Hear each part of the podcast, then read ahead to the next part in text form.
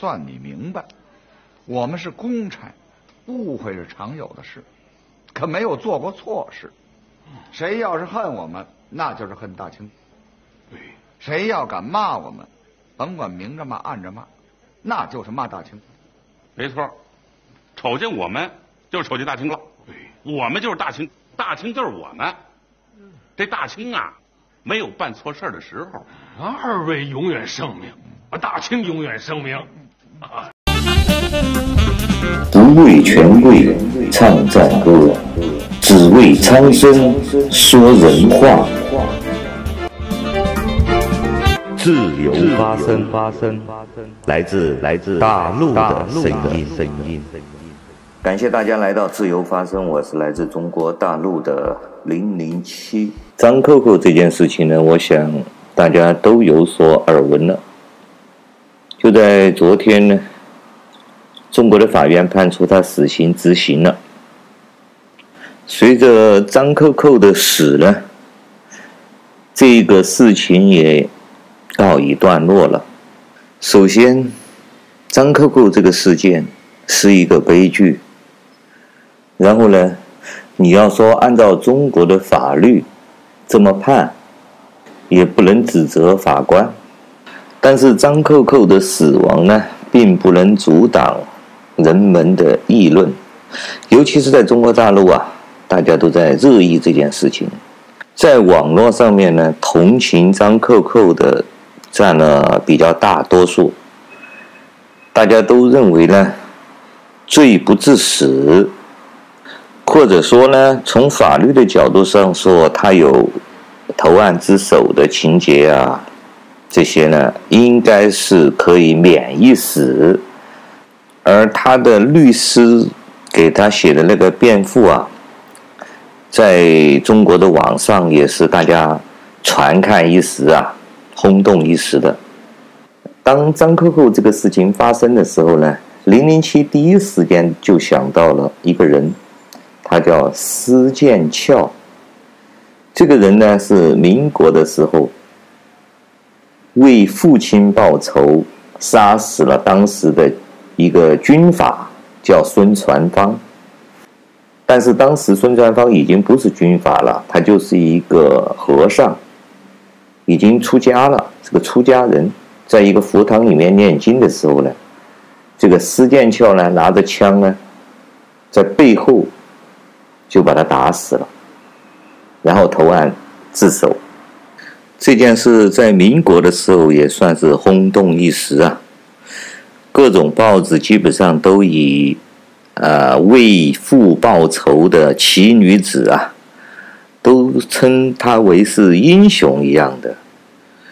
各种媒体啊，后来呢，法庭还是判决他有罪，最后呢。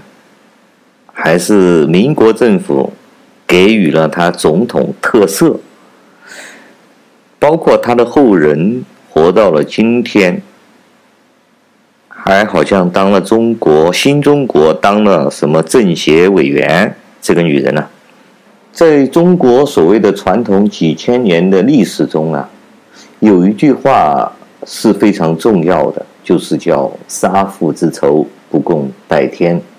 可以说，这个是民间的最最具道德合法性的一句话。我们可以在那些传统的武林小说、武侠小说里面，也可以随时都可以看到这种记载，包括在一些历史中都可以看到这样的记载。零零七今天不是想跟大家说这个所谓的我们传统伦理社会。之中一种自然法则，这个杀父之仇，什么道德性啊，具不具道德性啊，这种东西我就不探讨了。因为在现代文明社会，因为在现代的文明之中呢，文明社会之中呢，啊，个人报私仇这个东西呢，不会被法律保护的，因为本身我们公众已经将我们这方面的制裁权、裁决权。报仇的权利已经赋予给这个国家的司法，请注意啊，不是赋予给这个政府啊。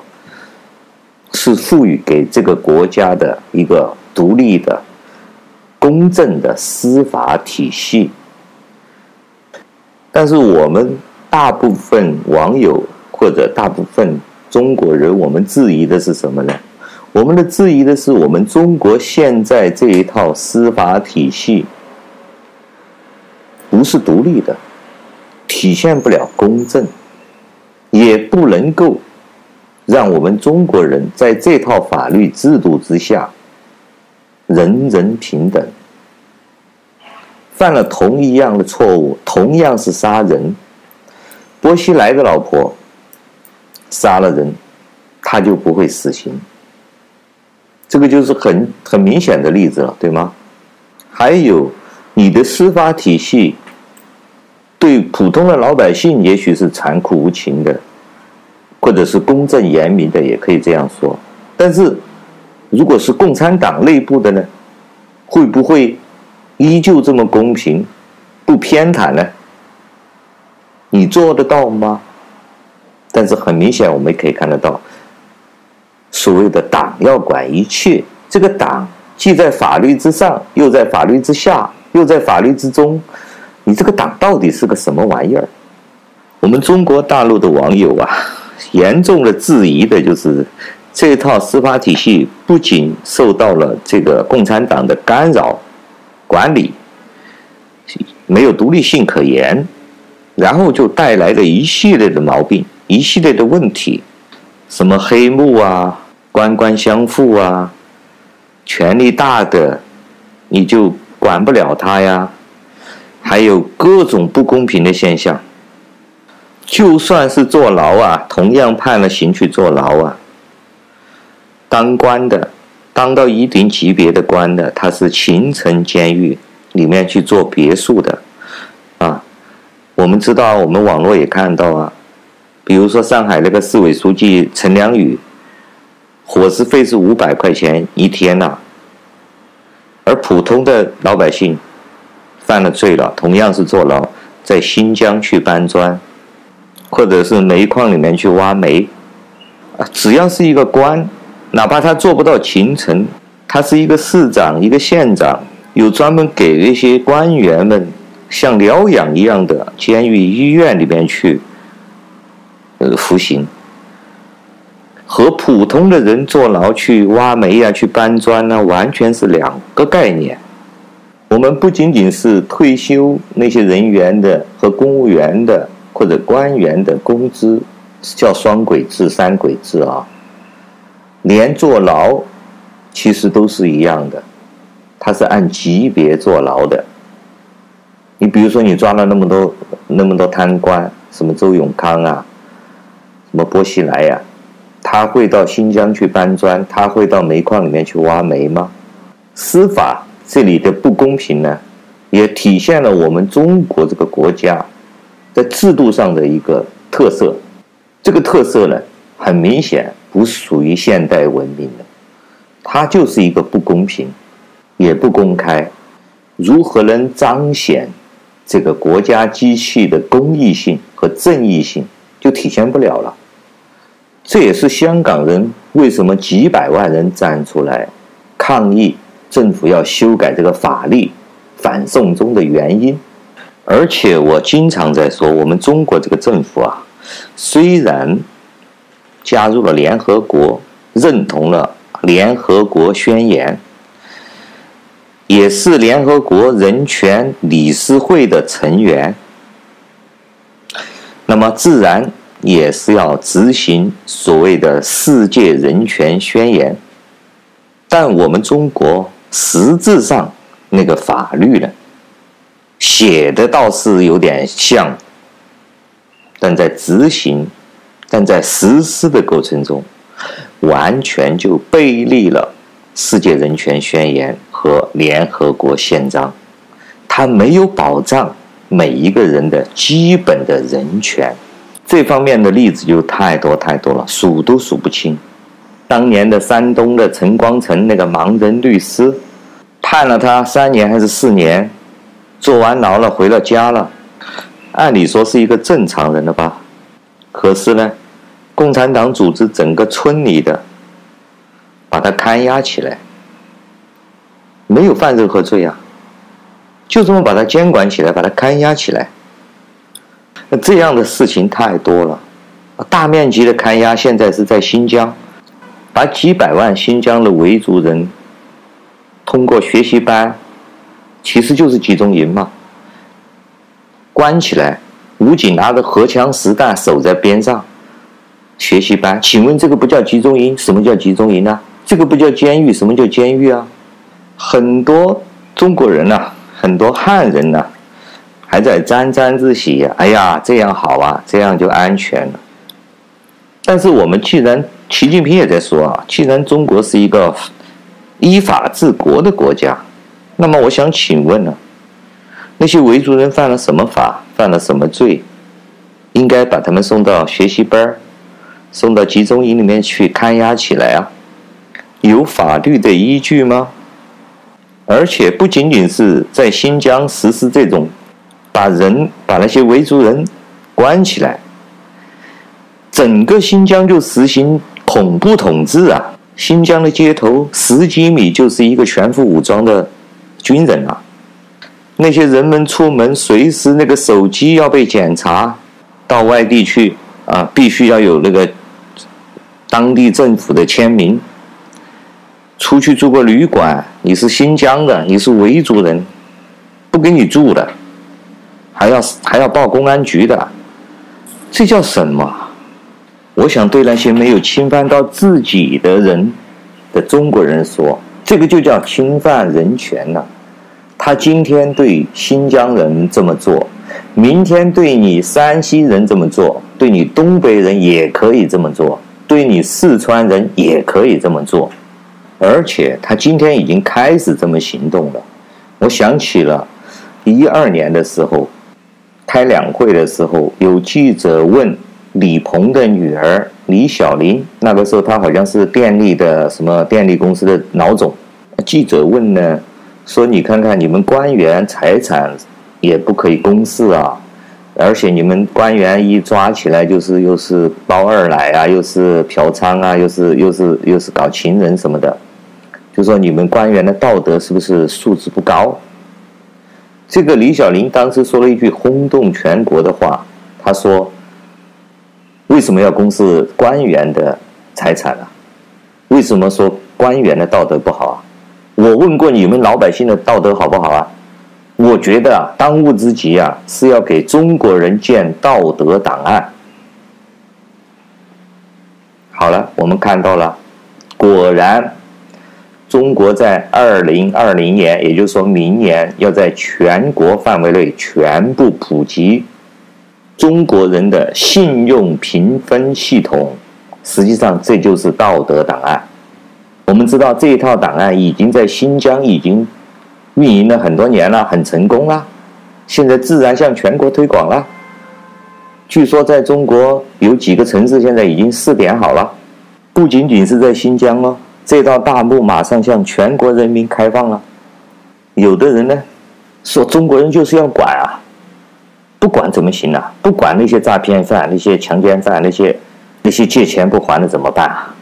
但是我想请问大家。习近平说：“中国是依法治国，所有这一切难道不应该通过公正公开的审判，通过法院来执行，这样才叫依法，对吗？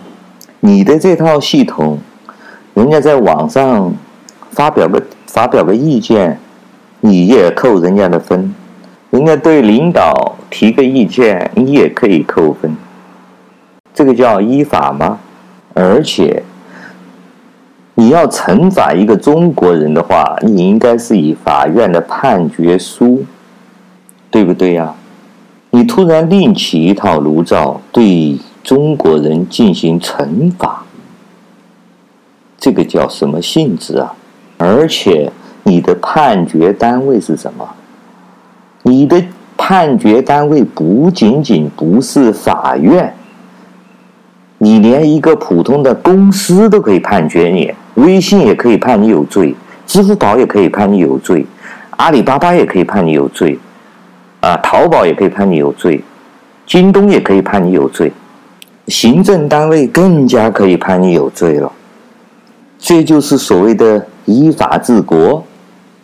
我在这里首先我要批评一下中国的精英精英阶层，这些人呐，从来不把中国人、中国的普通人当人看，他们把中国的普通人就当成牛马一样的看待，他们也从来不想。赋予中国人民基本的人的权利，他们想都没有想过。他们认为中国人都是一帮道德败坏、作奸犯科、随时有可能杀人放火的一帮野兽，而只有他们才有道德，只有他们有权利的人才是好人，才是人类。我们普通人都不配为人，这是我要给大家说清楚的第一个逻辑问题。我们从新疆，从对我们全国人民这种大监控，这就是事实啊。第二，在中国政府的眼中，所有的中国人都是有罪的。我们知道，在任何一个正常的国家。每一个这个国家的国民都是自由的人，他可以说任何的话，他可以做任何的事，只要他不触犯法律，任何人都没有权利去管他。司法的逻辑叫疑罪从无，就算怀疑他有罪，你也不能够没有证据之前，你也不能对他有任何的侵犯他自由的权利。这个也是世界人权宣言的标准。我们知道，在中国啊，在两千年、两千零二年还是两千零一年的时候，在广州发生过一个孙志刚的事件，一个大学生刚刚毕业的，到广州来打工，晚上晚上出来玩一下，年轻人出来网吧里上了一会儿网，然后。上完了之后回家，可能是凌晨的时候，大概晚上十二点，被巡逻队检查身份证，他没有他没有暂住证，那个时候要暂住证，没有暂住证，所以把他抓起来，放到收容站里面，弄死了。那个时候中国还有收容制度。每一个人到任何一个别的城市去的话，没有当地的暂住证，就可以收容。所谓的收容，实际上就是关关监狱、劳改、劳教，而且这个是不需要经过司法体系的，直接就是公安局、派出所做的了。也就是说，直接是行政单位可以判定你有没有罪了。和我们现在的要实施的、即将要实施的中国的社会信用系统是一样的。这期节目我想说长一点，我再给大家分享一下。中国这片土地啊，是不停的被人奴役的土地。来奴役这片土地上的人呢，大部分都更加野蛮、更加强大。比如说。鲜卑呀、蒙古人呐、女真人呐、包括现在的共产党，甚至可以说呢，他们就是一种强盗，而这种强盗的管制方法呢，只有一个，就是谁的拳头大，谁就是真理，而所有的不服从者呢，他们就会从肉体上把你消灭掉。而顺从者的那帮有知识的人呢，就会把他们这些写成道德标准。这个我也给大家分析过啊，分享过。所以说，在这片土地上的华夏人呢，就丧失了勇气，哪怕如张扣扣这样的为自己的母亲、为自己的父母报仇的人，都非常的稀少了。我们可以看看历史啊，当年的“风萧萧兮易水寒，壮士一去兮不复还”的荆轲，这样的人就不存在了。其实荆轲并不是为了父母报仇啊，他的理想还稍微大一点。天下暴群已久也，为什么？这个秦朝啊，到处欺负别的国家，暴群嘛，暴力对待别人。我为了阻止他，我要把秦王杀掉。这是中国的第一个刺客。李白也在他的诗里写道啊：“十步杀一人，千里不留行。试了拂衣去，深藏身与名。”这种侠义精神呢，就不单单是匹夫之勇啊，还要心怀天下。所谓的“路见不平一声吼”嘛，不仅仅是不仅仅是普通的恶霸呀，或者欺压人的那些呃权贵了。连天子又如何？这个在我们华夏人上古的人呐、这都是一件非常正常的事情。三千年前的孟子说过啊：“君视民如草芥，民视君如盗贼。”也就是说，你这个君主啊，皇帝啊，你当老百姓是。像草一样，像韭菜一样，像螺丝钉一样，那么老百姓自然视你是民贼毒夫，天下人得而诛之啊。所以说，自然而然，在中国的近代史上，最后的刺客高潮就来自于民国清末的时候。实际上呢，清朝的。灭亡啊，就来自于这些刺客。我们知道最著名的一个刺客，清就是汪精卫。他的那首诗“慷慨歌艳事，从容作楚囚。引刀成一快，不负少年头”，名扬天下。而汪精卫是刺杀摄政王未遂，被抓了起来。但是清朝。政府啊，没有杀他。为什么不杀他？因为那个时候是刺客四起啊，广州的总督、两广总督、广州的巡抚都被炸弹炸过。而压倒清朝最后一根稻草，也是来自于刺客彭家珍，杀了皇族内阁中社党的梁弼。